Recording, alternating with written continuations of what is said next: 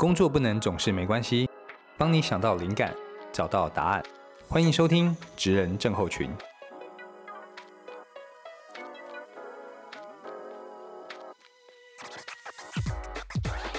Hello，大家好，我是大班。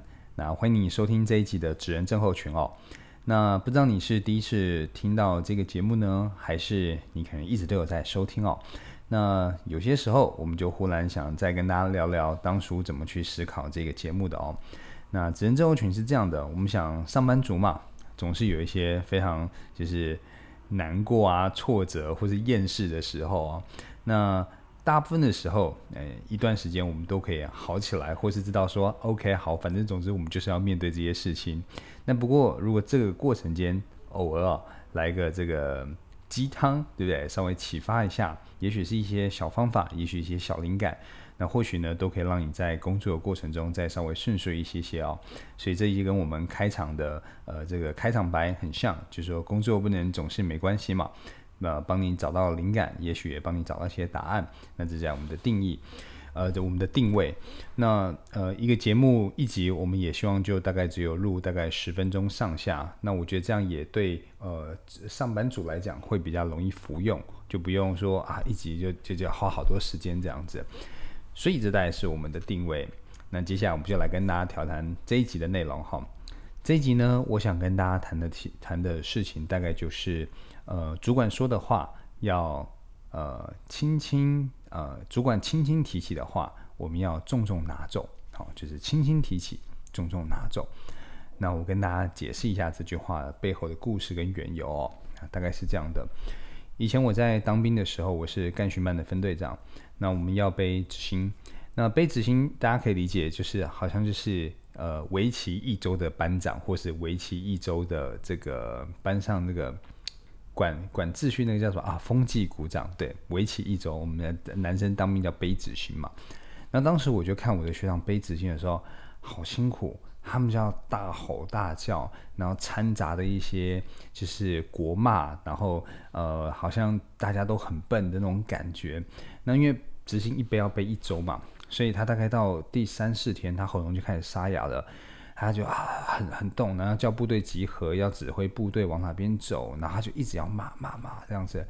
后来我就想说，我自己在背执行的时候，我不想要这样子，因为我觉得这样好累，而且我也我也不想要一直这样子骂人。在在部队真的是呃，就是各各路人马都有哈，有些呢看起来就不是什么。简单的角色哈，我也很怕，对不对？在部队给人家这样子骂一骂，出去，对不对？一出营区就被人家爆头之类的，对不对？所以呢，我就想说，嗯，我还是好好跟大家说吧。所以呢，我就用呃，就是当然不是说很温和很聊天，我就是比较就是就是很正常，就是就只发号指令。那我的发号指令过程中不会有呃掺杂一些国骂，然后也不会有一些很暴怒的情绪，就是。就是中气十足的把这指令喊出来，比方说部队集合，哦，像是这样子。那结果呢？大家可能觉得说啊，这执行官很软呐，然后就集合起来就速度比较慢了一些。那当时集合大概慢两三分钟，那其实就就部队的秩序来讲，特别我们是干训班，所以它其实是不太应该发生的事情。那当下呢，我就嗯呃就默默的我就跟大家说，哎，各位这部队就集合迟到了。我们这一周就是要要没收大家的一些休假时间，这样。那当然大家就很傻眼嘛，因为休假在在就是部队来讲，休假就是天呐，休假就是就最重要的事情呐，然后又没收掉这样。执行官有这样的权利嘛？那当时我就跟他们说，不是啊，就是这我也想说，这是可能是现在讲话口下，但在部队里面讲话不会像这样，对，不会这么友善。就是我我我当时就告诉他们说，嗯，因为你们确实是。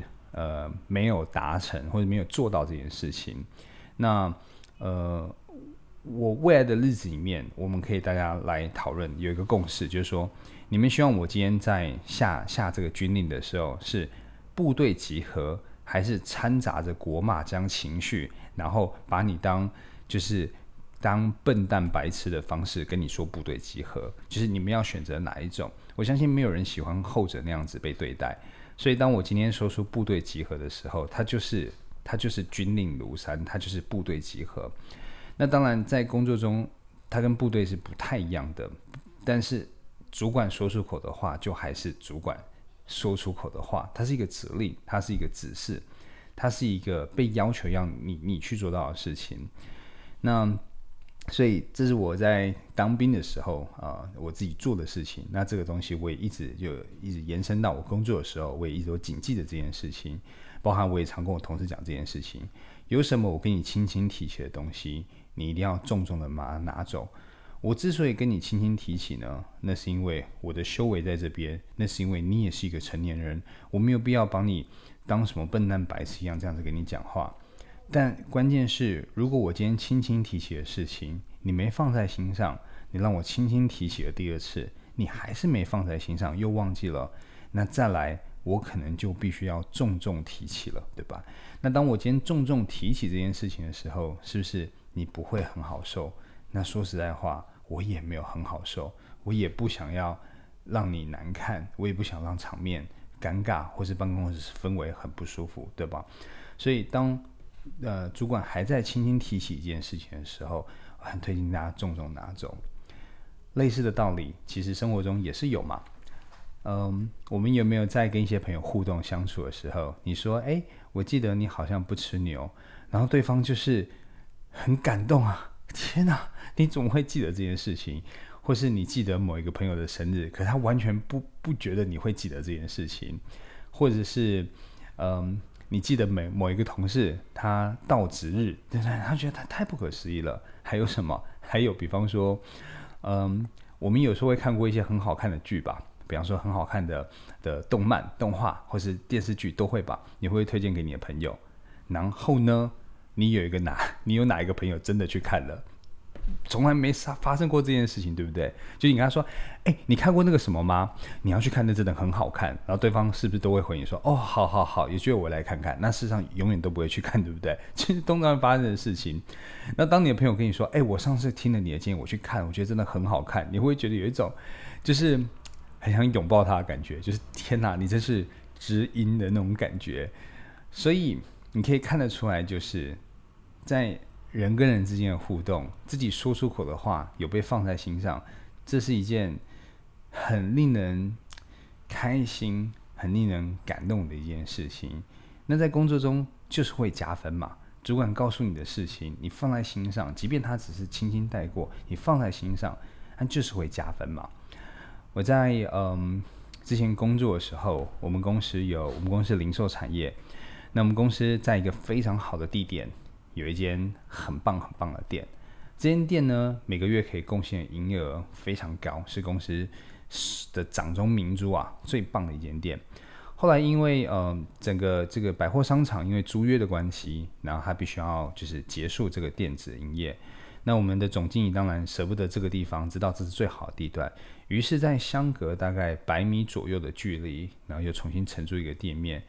那呃，精华地段虽然只是差个百米，可是那个人流真的差非常非常多，所以就导致我们的业绩大概不到原本的一半，就是大概只有四十 percent 原本的业绩，那这个数字就非常不好嘛。所以呢，老板就呃很很很很很担心，然后他就会一直去问啊，问这个店店长啊，问这个业务经理怎么办？怎么办？怎么办？这样子。那那当然，大家还是会想出一些方法出来。但有没有把这件事情真正放在心上，去用力解决这些问题，就是完全另一件事了。那当时呢，我是呃知道呃同事做非常多的努力，那些努力也非常非常棒。那他也确实在拉回了一些人流跟拉回业业绩，但显然不够嘛，因为原本是一百，然后现在只有到四十。也许做了一些措施之后，他到五十，他到六十。当然，也知道。他可能还需要一些时间才能够把大家习惯导到那边去，但站在总经理的角度，他当然希望这个时间可以缩短，越快越好。所以还有没有还有没有其他方法？他总是在会议室这么说。还有没有？大家再想一想，大家再想一想。那你知道了，像这种状况，绝大部分的时候，它不是一个明确的指示，说：“嘿，某某某，你去提出两个方案来。”提升我们这个新的店的人流，如果不是这么明确的指示，只是在会议中的时候说大家帮忙想一想，我敢说真的很少人会去把这句话拿起来。当时呢，我就把这句话很用力的拿起来了。那我呃，先说，我觉得方法可能不会是最好的，但是这段故事最重要的是，是告诉大家，我是去把这些这句话重重的拿起来了，即便总经理只是轻轻的提起。我当时想的方法是在这个年那那个时候很流行微电影，所以呢，我就用非常呃低成本的方式，然后拍了三支类似微电影的广告影片。然后放到网络上去传播宣传的，那嗯，整个过程啊，大概也就不过一两周时间。可是呃，当我把这件事情汇报给总经理说我要做这件事情的时候，他就说我在会议我在会议室里，我在每一次的会议讲了又讲，大家帮忙想一想，大家帮忙想一想，讲了这么久，讲了几个月的时间，我是第一个啊，我是第一个。呃，在没有被要求的情况下，主动献献计献策，就是提出一些呃建议跟政策，并且真的执行完成的人，我就是唯一一个。所以，嗯，这个我自己的亲身故事，就是也很好的再一次证明给大家，其实关帝直他们讲出口的话，他们他们是知道的，他们是记得的，他讲出口的话，他一定是对这件事情有所需求，有想要，他才会向大家。呃，不管是指示也好啊，求救也好，大家集思广益，大家帮忙想一想。可是此刻，如果有人愿意认真的去把这些需求听到，并且试着去满足这些需求的话，你一定可以很快就是进入到老板的视线范围之内的。所以啊，下次啊，有主管轻轻提起的话啊，你可以稍微多留一下。你若能重重拿走，对，放在心上。那你一定很快就会呃更更好的发展被看见的，诶，那希望今天的分享呢你会喜欢，啊服用的还开心。